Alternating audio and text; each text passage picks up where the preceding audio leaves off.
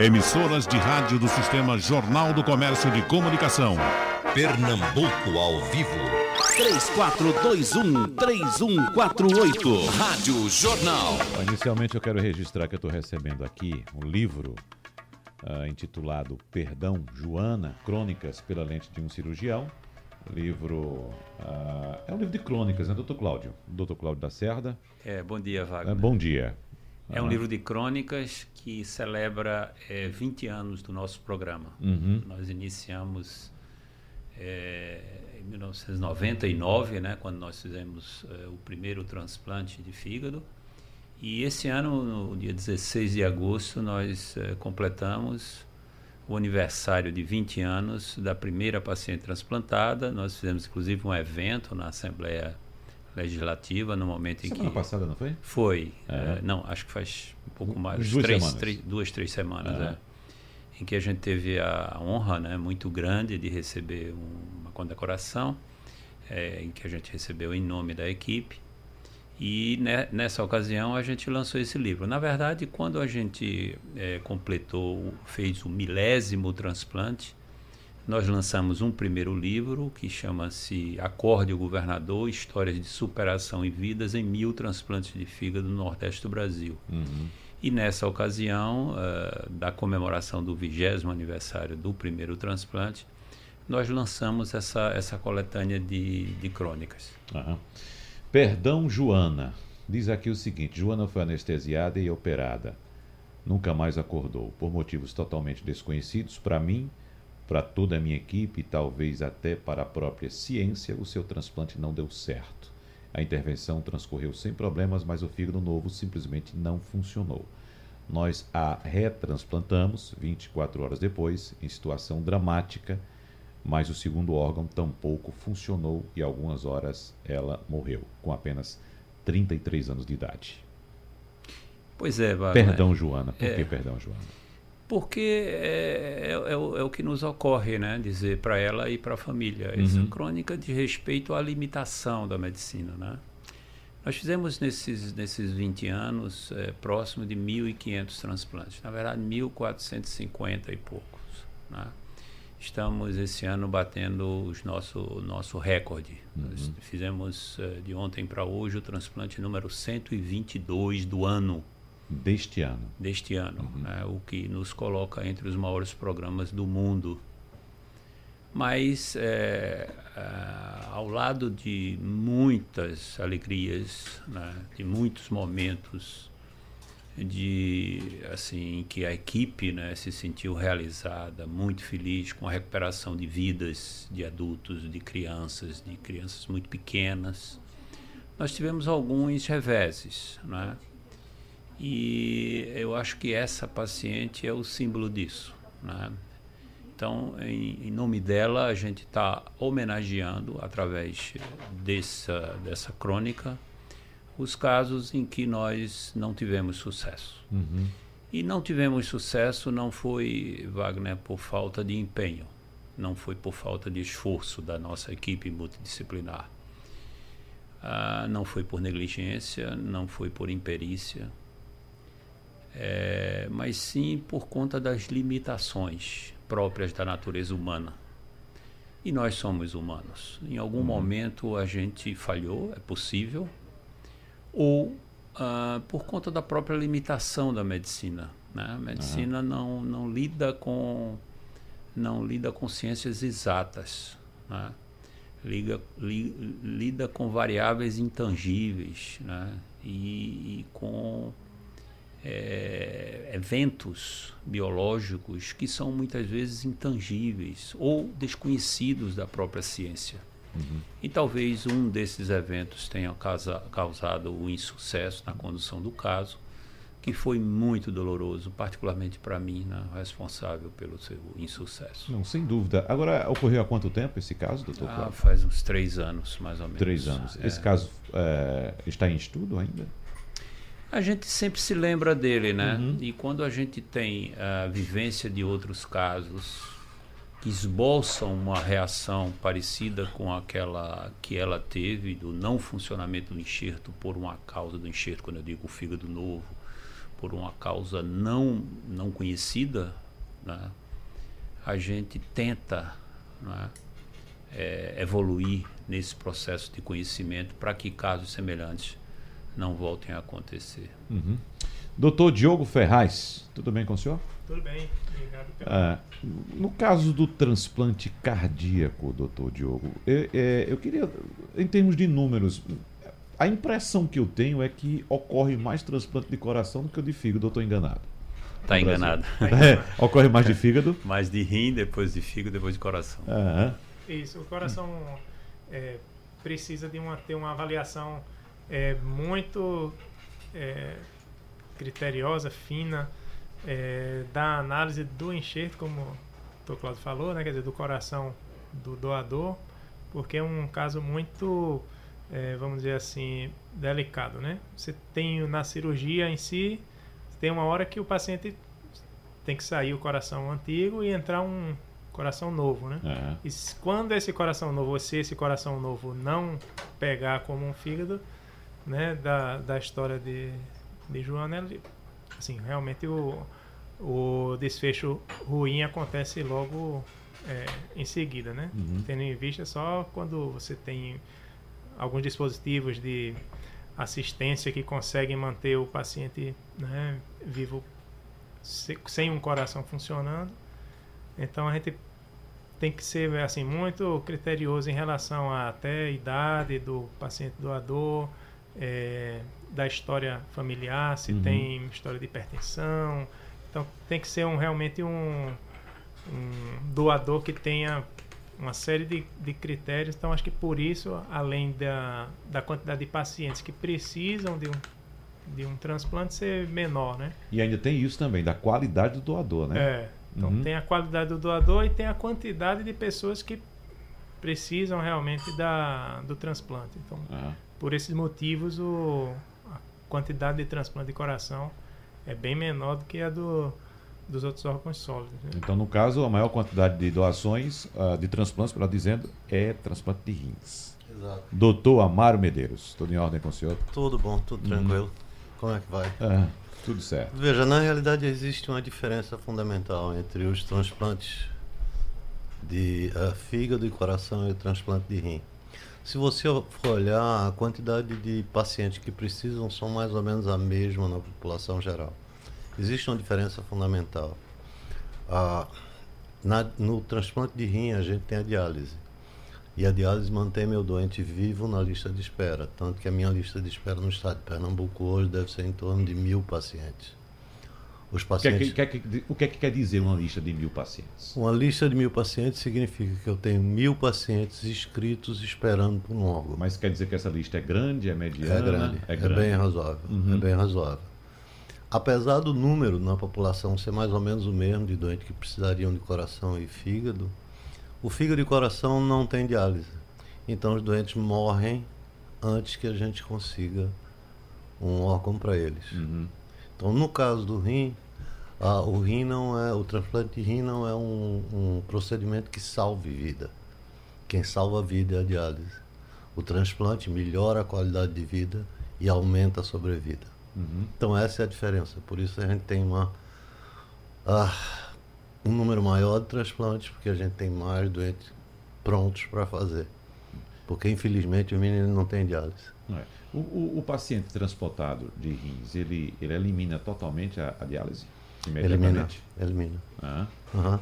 Na realidade, são duas formas de tratamento para uma mesma doença. A diferença fundamental é essa: uma salva a vida, a diálise, a outra melhora a qualidade de vida. Eles se complementam. uhum.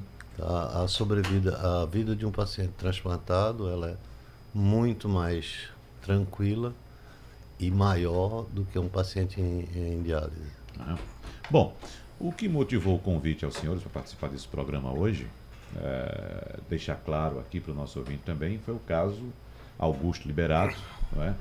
que faleceu, como todos nós sabemos, naquela, naquela situação. E era um pedido dele, um, um desejo dele que os órgãos, no momento de sua morte, fossem doados. Mas chamou a atenção a quantidade de pessoas beneficiadas. 50 pessoas, eh, acredito, né, foi citado esse número, 50 pessoas beneficiadas com um, um, um morto apenas. Né? É possível mesmo ah, beneficiar tantas pessoas assim, doutor Cláudio? Num, num... É possível, embora apenas. não sei o que é que meus colegas uh, a Mari e Diogo acham, mas talvez haja um pouco de exagero nisso aí. De qualquer Nesse maneira, número, de é, fato, é de qualquer atenção, maneira, né? Em tese é possível, porque você lida com não só com órgãos, mas com tecidos. Né? E como você tem, por exemplo, ossos que vão para banco de ossos e que servirão para uma quantidade indeterminada né, de, de, receptores.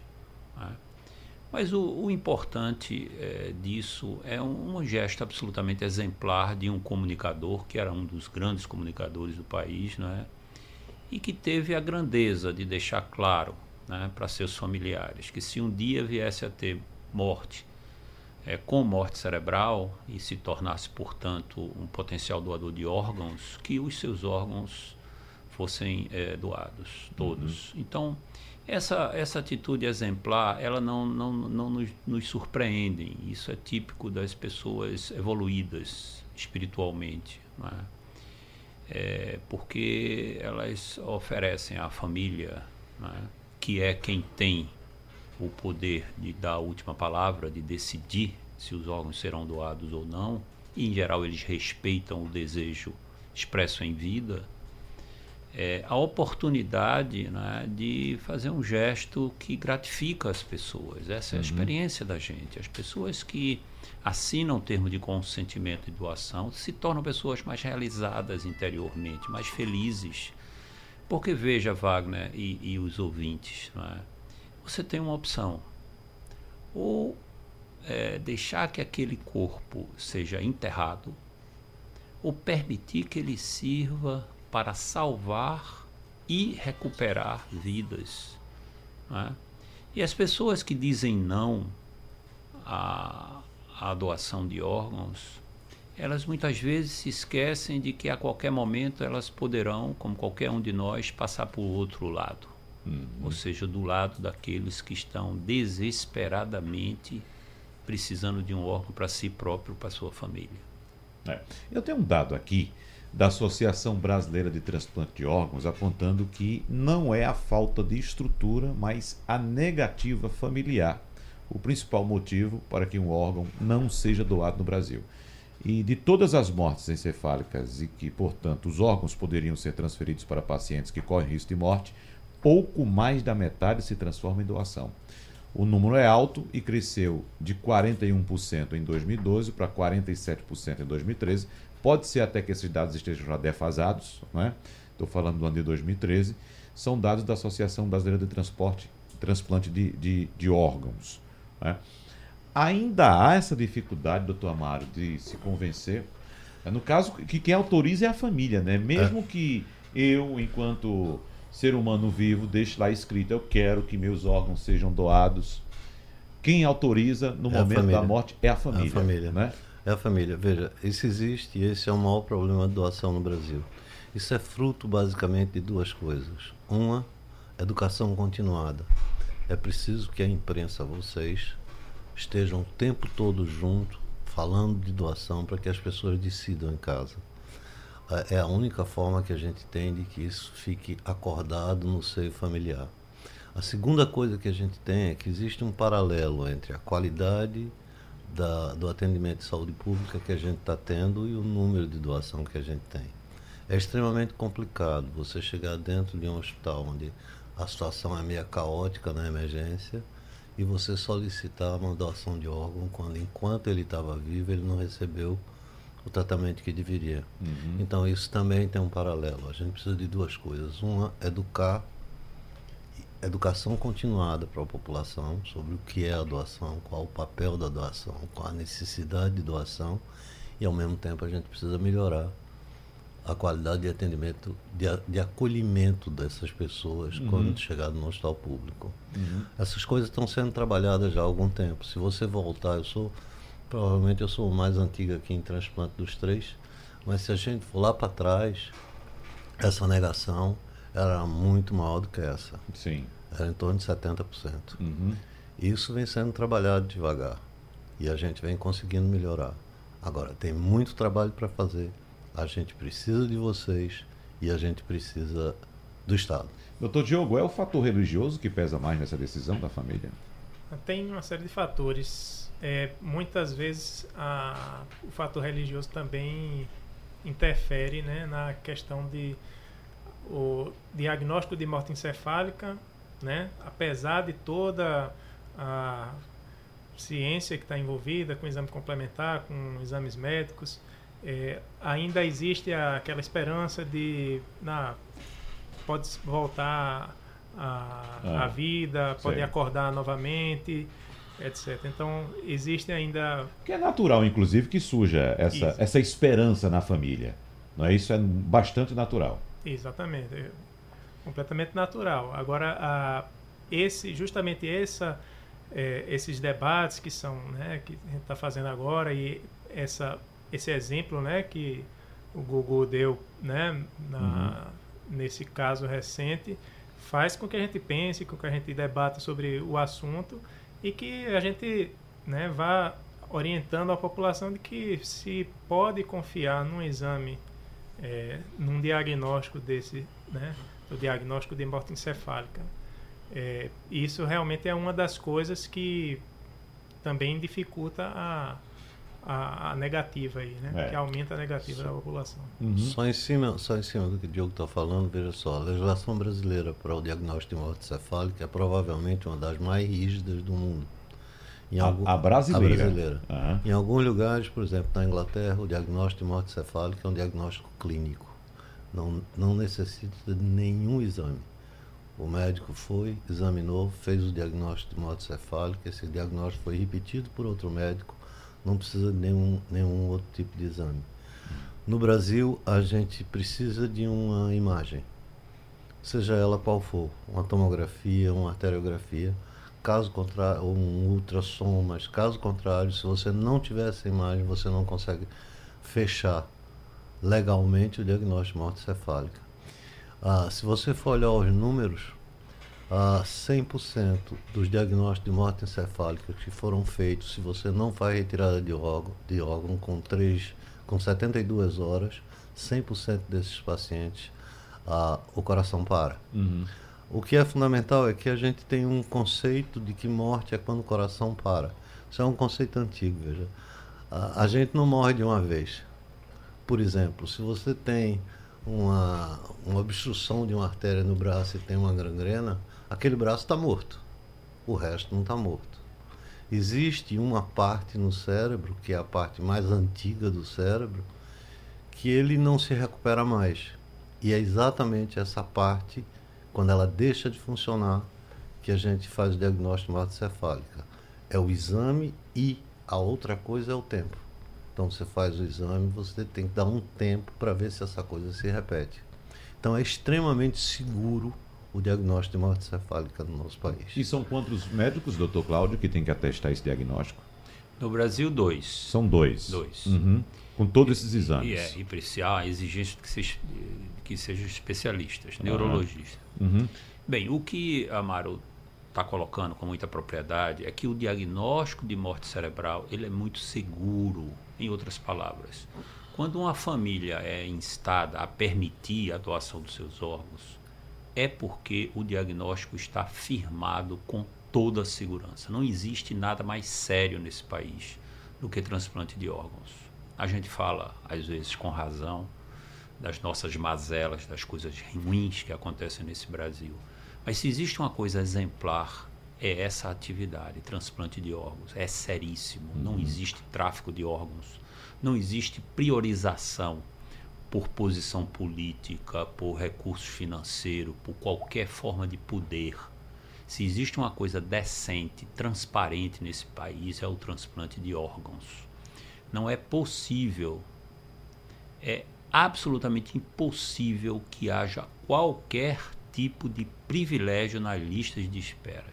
Uhum. Isso é preciso Isso que é seja digo, é. dito e enfatizado uhum. que quando as famílias elas são convidadas a permitir a doação de órgãos é porque o diagnóstico de morte cerebral foi feito, em primeiro lugar, e em segundo lugar, que os seus órgãos serão é, distribuídos de acordo com listas de espera que, que são absolutamente impessoais, são sérias e são transparentes. Hum. Tá? Mas deixa eu fazer mais um comentário, Wagner, pois se não. o tempo permite. Permite sim. Eu queria aproveitar, porque eu acho que Petrolina é ouvida aqui, né? Sim, Nós estamos sim. falando para Petrolina, Estamos né? sim. Eu acho que é uma cidade exemplar em termos de captação de órgãos. Exemplar. Eu já escrevi sobre isso. Talvez Petrolina seja o melhor desempenho do Brasil em transplante de órgãos. Que em dado interessante. de órgãos. É, verdade, Uhum. é verdade. É, sem sombra de dúvida, mais, dos, mais de 30% dos fígados que nós utilizamos hoje vêm de Petrolina. Aham. E Petrolina não tem 30% da população pernambucana. Exatamente. Longe disso, muito longe disso. Primeiro, a que se deve isso? Primeiro porque nós temos lá uma Opus, que é uma organização de procuradoria, que é um braço avançado da Central Transplante de Órgãos de Pernambuco, que já é competente, mas essa é, Opus é particularmente competente, porque tem profissionais de saúde, médicos e enfermeiros, extremamente competentes, extremamente dedicados e comprometidos com a causa, isso com certeza. E eu ouso dizer que provavelmente tem lá uma atmosfera, um clima que eu não sei de onde vem, sabe?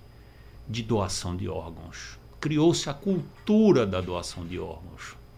Então, muito provavelmente, o percentual de recusa familiar lá é menor do Bem que menor do que a média menor. nacional. Muito provavelmente. Você poderia dizer, não, mas lá tem mais acidente de motocicleta, morte cerebral, mas qualquer estado do interior de Pernambuco tem. Todo mundo sabe disso. Né? E tem com aquela, com aquela tragédia que é acidente de motocicleta hoje, né? Por exemplo, Caruaru tem muito mais motocicleta Muito do mais, que Petrolina, muito tem uma mais. população um pouco maior E o não chega em captação de órgãos é muito inferior ao, ao, ao, ao de, de Petrolina, embora a- a- a- se reconhecer que há também um esforço lá, que a gente já está indo a Caruaru captar órgãos, que certamente está, está melhorando nesse aspecto. Eu queria fazer esse registro. Wagner. Muito bom dado. Tem algumas perguntas dos ouvintes, daqui a pouco eu vou passar, mas eu queria saber antes, ainda em relação a esse caso de Gugu, de Augusto Liberato, porque acompanhamos todos, foi uma comoção nacional, uma morte trágica, uma morte repentina. Mas quando veio a informação de que a família teria autorizado a doação de órgãos, e como a gente falou aqui, o número pode até ser exagerado, de 50 pessoas beneficiadas, né? Ah, mas houve questionamentos também. Bom, ele morreu nos Estados Unidos, por que não trazer os órgãos para o Brasil? Não é? Então, começando pelo doutor Diogo Ferraz, não haveria possibilidade, doutor Diogo, de trazer esses órgãos para cá? Não, a, deve ter alguma questão também legal em relação a, né, a transporte desse tipo de, de paciente, né? Uhum. Mas é, assim que faz o diagnóstico, se firma o diagnóstico de morte encefálica, o Dr. Cláudio falou, existe um tempo, o Dr. Amaro, que os outros órgãos vão falhar. Então, se diagnosticou morte encefálica agora, em torno de 72 horas, os outros órgãos todos vão falhar, Uhum. independentemente é, se fez alguma é, outra cirurgia ou não. né? então, se tem esse tempo. É, outra coisa é o transporte do paciente em morte encefálica, né? Do, do, do doador falecido em morte encefálica. Não, não tenho é, nem lembrança É, de se já o senhor até me aconteceu. chama a atenção, porque quando eu pensei, quando eu ouvi essa informação, essa discussão na mídia também, eu imaginei a retirada dos órgãos e o transplante dos órgãos retirados para o Brasil para fazer doação, por exemplo.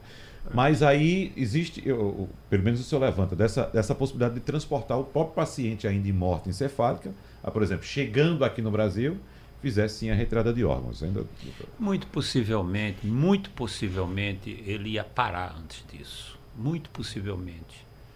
Colocando o corpo, né, ainda que seja o coração batendo, com o coração batendo, é um corpo. Colocando no avião, trazendo para cá, ele com uma grande possibilidade haveria instabilidade hemo- hemodinâmica e, e- e parada. E Uhum. o coração parando, você ia perder todos os órgãos. Então, o, o- o mais lógico é que os órgãos sejam aproveitados, retirados lá. Agora, é possível é, é, trazer esses órgãos de lá para cá? É. E aí depende dos órgãos. Né? Na possibilidade de ser rins, por exemplo, os rins, é, eu acho que o tempo chamado tempo de isquemia, que é o, o, o, intervalo de tempo entre o momento em que o fígado deixa de receber sangue no doador e passa a receber no receptor. O rim, esse espaço, no rim, o espaço de, de, de tempo pode ser muito maior. No coração, ele tem que ser muito menor, acho que quatro horas, né? seis horas no máximo, né? É, a gente espera até 4 horas. Quando passa de 4 horas, já o risco de Já o risco aumenta é muito. No fígado é de 12 horas. Até 12 horas é seguro a gente proceder com o transplante. Razão pela qual a gente muitas vezes vai, vai buscar fígado é, em, em, outros estados. Né? A gente já foi buscar fígado no Pará, a gente já foi buscar fígado em Goiás, em Mato Grosso e o tempo de isquemia, que é esse intervalo de tempo, ele beira aí os 12, as 12 horas. Uhum. É possível com segurança.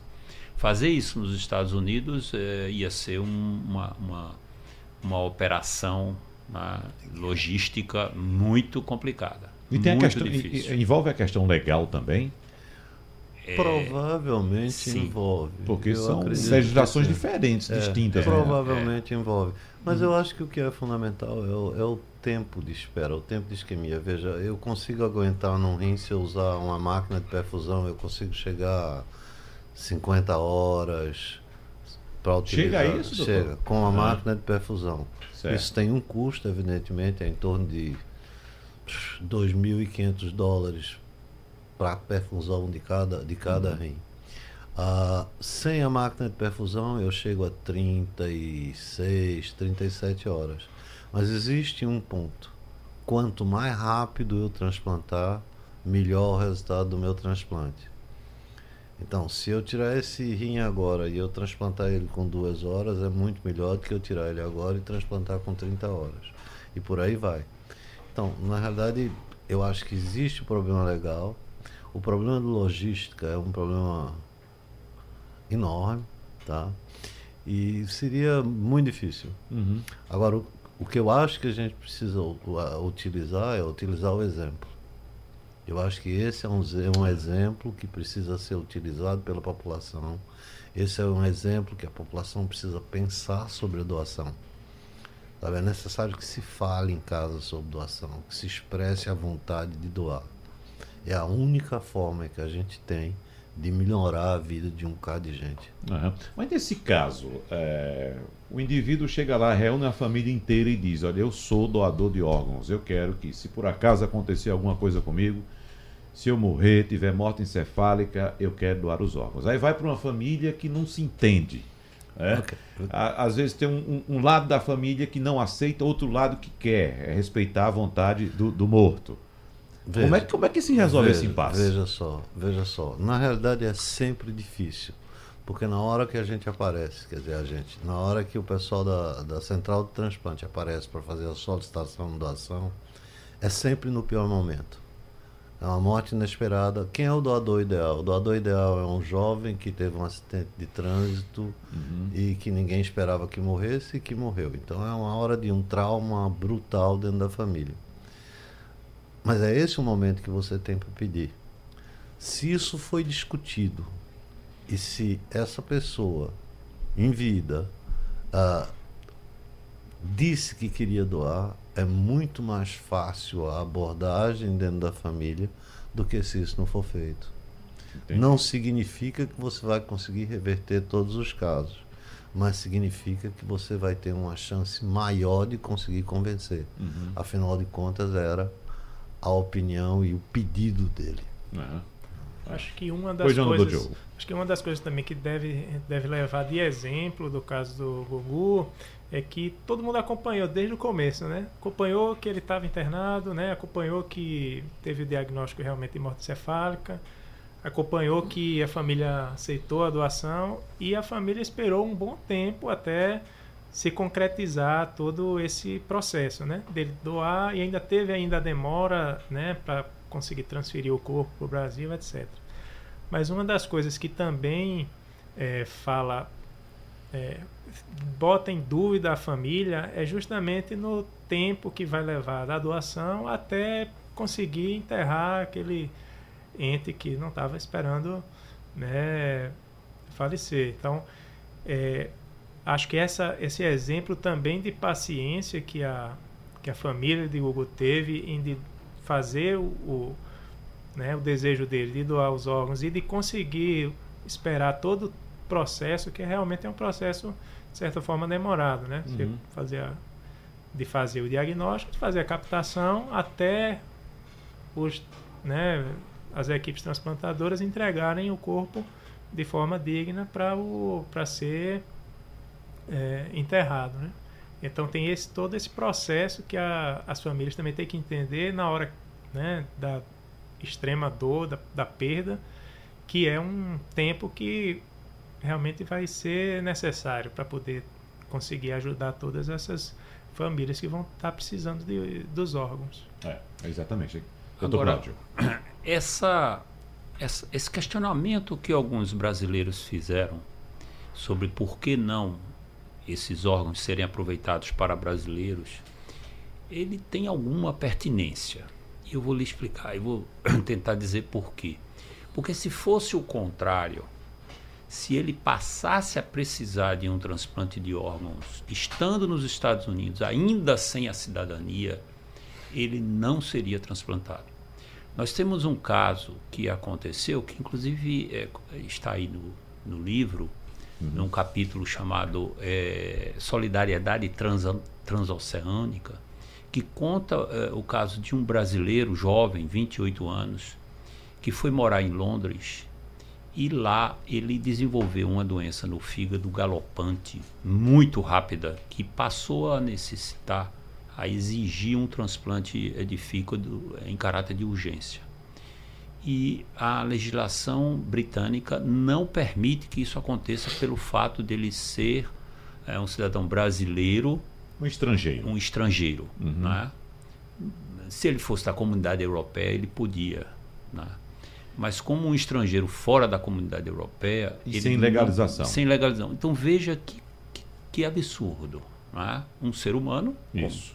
como todos, né? Na, numa das, das democracias mais antigas do mundo, né? que prima pelo respeito a direitos humanos, aos valores né? eh, bem, bem determinados né? Pelo, pelos conceitos de direitos humanos, não poder se beneficiar da medicina e simplesmente morrer porque não era cidadão britânico. Os médicos então ficaram extremamente constrangidos com essa situação, ligaram para a gente de lá de Londres, no hospital chamado Royal Free, e perguntaram se nós o transplantaríamos se ele chegasse a Recife. E eu disse, claro que sim, por que não?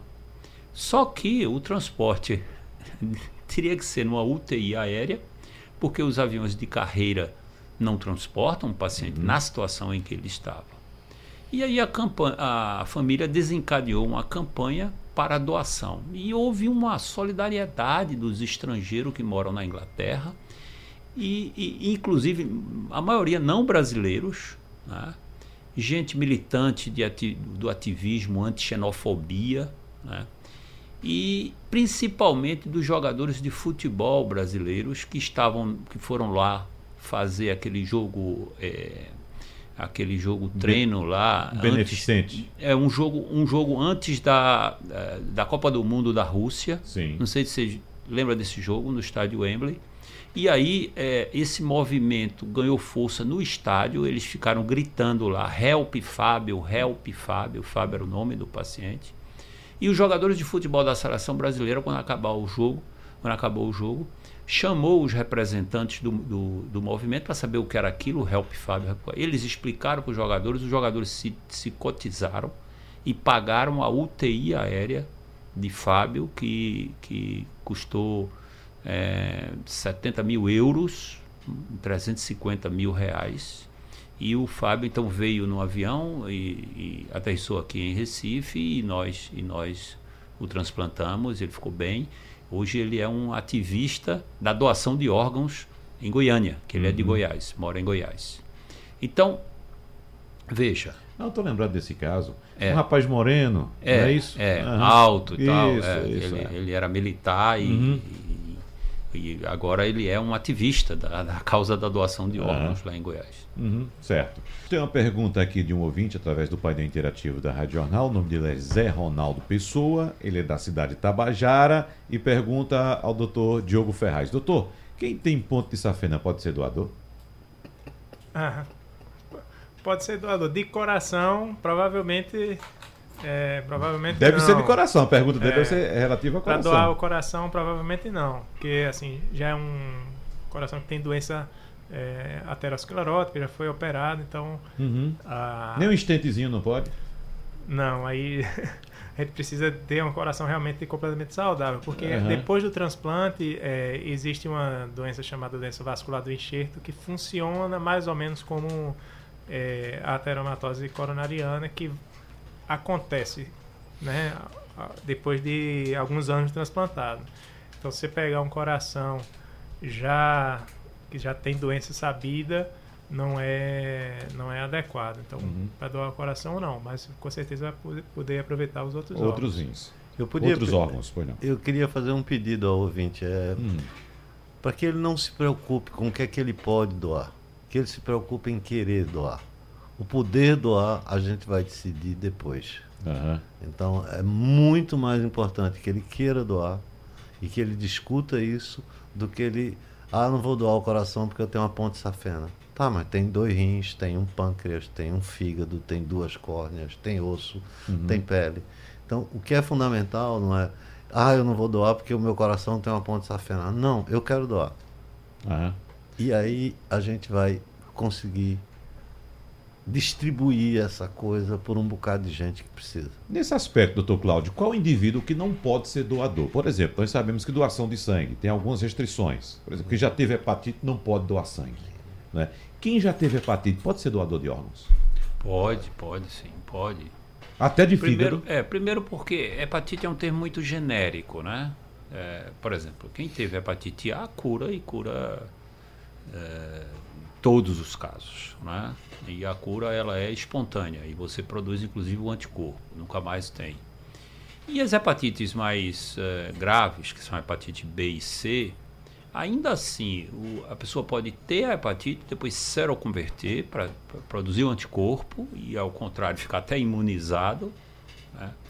E em relação à hepatite C, ainda assim, se você tem um fígado e é um portador sadio, tem o vírus, mas o vírus, o vírus não está lesando o fígado cronicamente, você utiliza aquele fígado para um receptor que tenha cirrose pelo vírus C. Aham. Não há nenhuma eh, contraindicação em relação a isso. né? Uhum. É importante dizer que a gente é cada vez mais liberal, tá certo? Em relação aos, aos doadores. Existem alguns doadores não ideais, que a gente chama doador marginal. Melhor usar a expressão limítrofe, porque marginal pode ser entendido como uma questão comportamental, né? É, em que a gente tem utilizado com resultados muito parecidos com os, os resultados que a gente tem com o chamado doador ideal. Então, são doadores com idade avançada, são doadores que têm é, infecção, mas não é uma infecção é, sistêmica, não é uma sepsemia. A gente utiliza esses fígados e faz antibiótico no Aham. receptor com, com, com bons resultados. Doadores até que tiveram parada cardíaca, é? desde que tenha sido recuperado em tempo hábil, que isso não tenha impactado muito nas enzimas eh, do fígado. Então existe eh, cada vez mais liberalidade dentro de uma certa segurança na utilização desses doadores. Uhum. O fígado pode ser fracionado, doutor? Pode, pode Uhum. sim, pode. Aí a gente faz coisas eh, fantásticas. Com o fígado pode atender até quantos Du- du- receptores? duas pessoas. Duas pessoas. É, uma Uhum. criança e um adulto em geral, mas já é possível se atender a dois adultos. Dividir o fígado no meio, que é o que chama de split liver, que é a bipartição do, do, do fígado para a utilização. Esse é um conceito que eu particularmente sou apaixonado. Né? Aham. Você pegar um único doador e beneficiar dois receptores. A gente tem feito isso. Raramente, mas temos feito. Aham. Doutor Diogo, um transplantado de coração, ele pode ter uma vida normal, inclusive praticar esportes ainda, ser um jogador de futebol, ser um maratonista, pode chegar a esse nível? Pode, pode sim. É, uma coisa que é interessante em relação ao transplante de coração é que os pacientes, eles, quando estão né, na lista, eles têm dificuldade de fazer as mínimos, os mínimos esforços. Né? Às vezes, tomar um banho, pintar o cabelo, fazer uma pequena caminhada, ele já tem dificuldade de, disso. Né? É, e após o transplante, logicamente, você tem um tempo de recuperação, né? que você faz a cirurgia, tudo tem um pouco de dor no pós-operatório. Mas depois que passa essa primeira fase aguda, esse primeiro mês, é, ele já pode começar a fazer é, atividade física de novo. Uhum. E dependendo do, do grau de esforço, e, né, você pode até chegar a fazer é, corridas assim. Sim. Mas ainda tem aquela história do paciente ele tem que ficar sendo medicado o resto da vida. Isso. Para uhum. todo, todos os transplantes, né, você precisa ter um o, os medicamentos imunossupressores, né, que vão impedir ou diminuir a chance de fazer rejeição, né, do corpo é, uhum. é, achar o, o, órgão como um corpo estranho. Né? Então, para o resto da vida vai precisar tomar os imunossupressores certo. e vai precisar, logicamente, o acompanhamento. Certo. Médico. Mas o, em que essa medicação limita a vida do cidadão? Muito pouco. É pouco, é muito pouco. Uhum. Assim, em relação Quase nada. É, quase nada. Vai, é como, vamos dizer assim, um paciente que tem hipertensão e toma os seus medicamentos para conseguir controlar a pressão arterial, né? Então ele vai conseguir controlar a pressão e vai conseguir fazer as suas atividades. Uhum. No caso do, transplante, do transplantado, ele vai tomar os imunossupressores, logicamente vai ter vai ter que tomar alguns cuidados em relação, nos primeiros meses, né? Que a imunossupressão é mais forte, então vai precisar usar máscara um tempo, é, evitar conglomerados, né? E aí depois, quando tiver já com as doses dos imunossupressores menor, aí vai poder... Já pode tirar a máscara? Já pode tirar máscara. Isso com quanto tempo, normal. doutor? Ah, então acho que em uns três meses, quatro uhum. meses assim, até seis meses pós-transplante já dá para liberar, pra, já dá para fazer as, as atividades que gosta de fazer, pode viajar, é, lógico que ainda no primeiro ano de, de transplante você tem um, uma regularidade maior, né? Então todo nos primeiros dias tem que voltar mais para o hospital, depois tem que fazer as consultas e biópsias, né? A cada mês. É, e, mas logicamente que nesse tempo, se tiver tudo bem, os exames normais, as taxas do né, sangue, se uhum. tiver o nível dos imunossupressores também normal, então a vida é.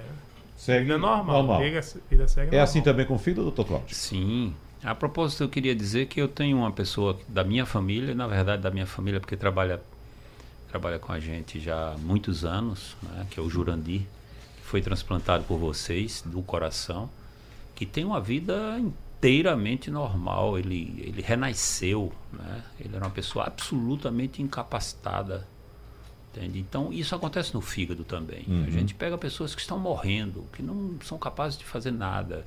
Gente com hemorragia digestiva, gente com icterícia, com ascite, que é água na barriga, com uhum. desnutrição calórico-proteica, com dificuldade e da iminência de uma complicação fatal a qualquer momento, né?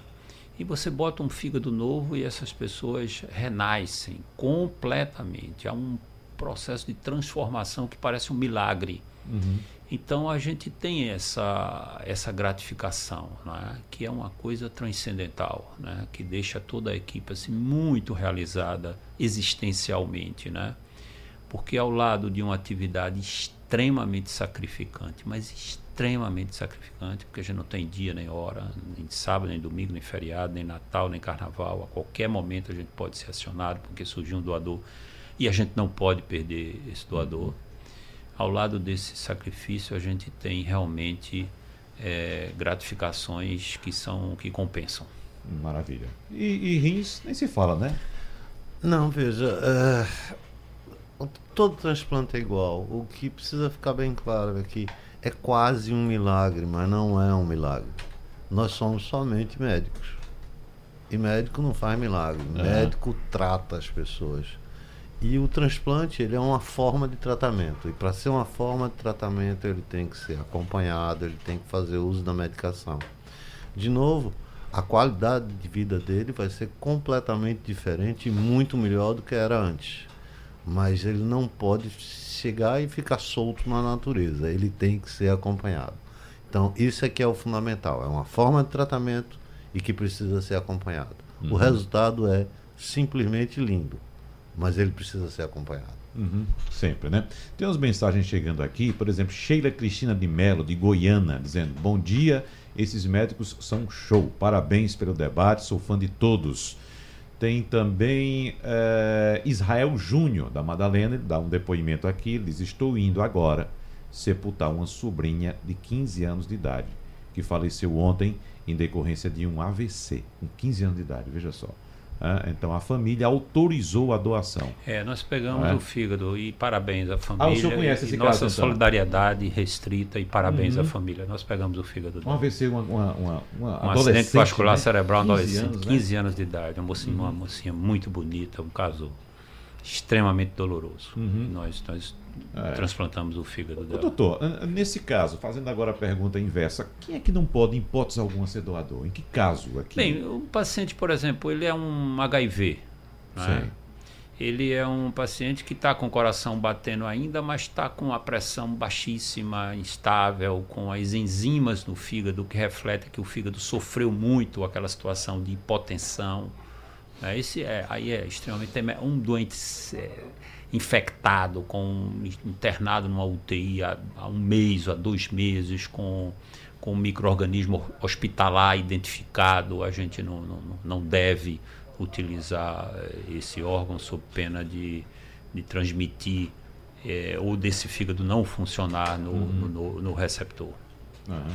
Pois não, Tomara. Ah, esse, esses parâmetros eles variam de órgão para órgão. Alguns órgãos a, aguentam menos do que os outros. Por exemplo, a gente aguenta um pouquinho mais de estresse do que o fígado, do que o coração. Existe um grupo de pacientes que esse aí é, é a, a doação é proibitiva. Paciente com câncer, tipo leucemia, linfoma, esse tipo de doente a gente não pode transplantar. Uhum. Tá? Pelo grande risco de você transmitir uh, o câncer para o doador. Uhum. Tá? Mas é, essa talvez seja a única contraindicação formal. Por isso aquela minha observação. O importante é eu quero doar. Uhum. Ou eu posso doar, essa é uma coisa para depois. Uhum. É, até casos, por exemplo, já teve caso que, que eu lembro que a gente é, pegou o coração, que era caso de tumor cerebral. Né? Então existem alguns tumores que não tem metástase, é. né? Então, assim, é caso a caso, né? Não dá para dizer... Tumor, ah, tumor cerebral é uma uhum. exceção, porque ele eh, praticamente não dá metástase sistêmica. É. Agora, talvez seja a única contraindicação, mas mesmo essa contraindicação, existem exceções. Então, o fundamental é, eu quero doar. Uhum. O eu posso doar, é. essa é uma obrigação médica. Essa é uma decisão médica. Eu posso doar, é uma decisão médica. Ô, doutor, só, só, doutor Diogo, só uma, uma dúvida mais. Um, um, um, doador que tem um histórico familiar genético de doença coronariana, no caso ele faz a doação, é, essa herança vai também para o receptor? É, o, o, doador com doença coronariana, a gente vai. É, é difícil até de a gente avaliar, porque uhum. teoricamente, para fazer essa avaliação, teria que fazer um cateterismo no, no, no doador, né? Uhum. Que às vezes é difícil. Não, tem hospital que não tem essa logística, né? Mas isso aí é levado em consideração, por exemplo, se for um paciente, um, um doador com já com idade mais avançada, assim, em torno de 50 para 60 anos. Né? Com uma história familiar de infarto, é. ou que aí a gente vai pesar muito em aceitar ou não. Né? Mas se for, por exemplo, paciente mais jovem, que tem, pode ter história de hipertensão na família, alguma coisa assim, a gente, dependendo do ecocardiograma, e a gente vê também o eletrocardiograma também, que é outro exame que não é invasivo, mas que a gente pode ter alguma sugestão de é, se tem doença coronariana ou não. Então, é. existe uma série de, de exames e a gente precisa Nesse fazer aspecto, um, um, um, candidato a doador uh, que tem hábitos de vícios externos, álcool, tabagismo, isso é levado em consideração também? O cara bebia muito, o cara fumava muito. É, mas veja, Wagner, não estou estimulando ninguém a beber nem a fumar, mas beber e fumar não significa necessariamente doença em pulmão e fígado. Aham. Existem pessoas que são resistentes. Ah. né? Tem pessoas Nem que bebem, mas você olha para o fígado dela e o fígado dela é lindo Uhum. e perfeitamente é, é, utilizável, entendeu? Então a gente tem que avaliar com, com isso, mas também com outros parâmetros mais, mais ob- objetivos. Essa, é- essa avaliação é é interessante, porque, por exemplo, diabetes, com uma doença renal. Teoricamente, ele tem uma doença renal secundária a diabetes, a a priori, não, não vou utilizar. Não, isso não é verdade. Uhum. Se você pegar um rim de diabético e transformar um rim diabético e transplantar num paciente não diabético, ao final de 5, 10 anos, as lesões que vocês tinham desaparecem. Porque você tirou o órgão de dentro do meio. Aham.